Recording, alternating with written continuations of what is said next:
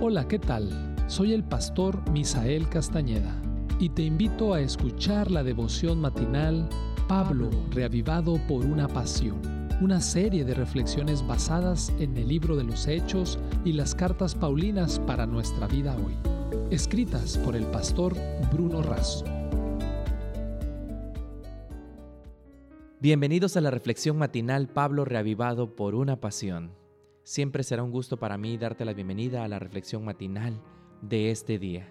Hoy ya es 19 de abril y el texto lo encontramos en 1 de Corintios capítulo 8 versículo 6.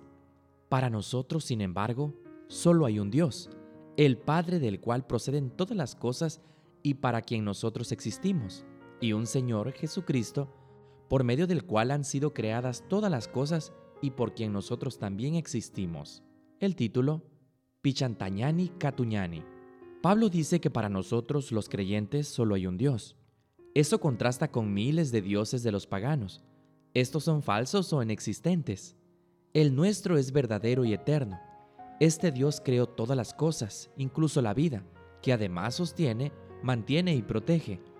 A diferencia de los otros dioses inexistentes, cuya ira que hay que aplacar o conquistar su favor, el nuestro se presenta como Padre, lo cual hace el vínculo más estrecho.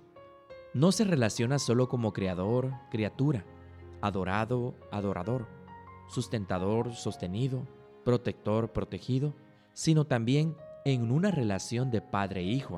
Un padre que todo lo puede, que está en todo lugar, que todo lo sabe, que ama, que se compadece y que es amigo cercano. Los paganos decían que había muchos dioses.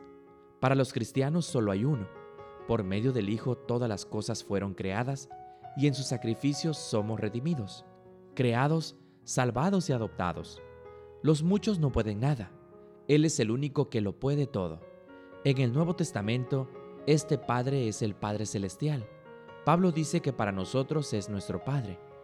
El pastor Fernando Sestal y familia, dedicados pioneros y misioneros en Bolivia y Perú, llegaron a Cueñoani, Perú, cerca de la frontera con Bolivia. Cierto día un ejército de unos 500 hombres, armados con látigos, piedras y garrotes, instigados por dirigentes religiosos y autoridades, atacaron la choza donde estaban los misioneros. Fueron incitados a matar con la promesa de que sería un honor terminar con los herejes y que no sufrirían ninguna consecuencia. Luego se oyó un grito, Pichantañani Cutañani, es decir, agárrenlos y quémenlos. De repente, todos huyeron despavoridos. Un indígena todavía asustado dijo, ¿acaso no ven ustedes esa gran compañía de indígenas armados que vienen para defenderlos? Es maravilloso recordar que el Dios que nos creó de la nada realiza permanentes milagros para cuidar y sostener la vida de sus hijos. Más maravilloso aún es saber que nos rodea con sus fuertes brazos de Padre.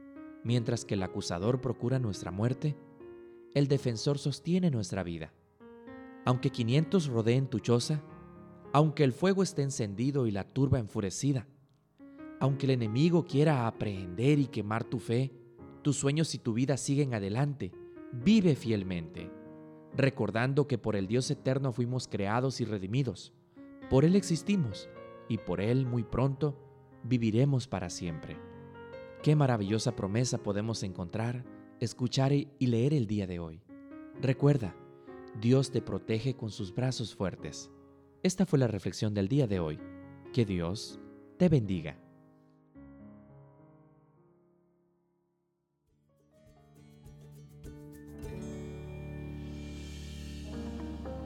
Esta fue una producción de la Iglesia Universitaria de Montemorelos en México. Te saluda el pastor Francisco Soto. Hasta la próxima.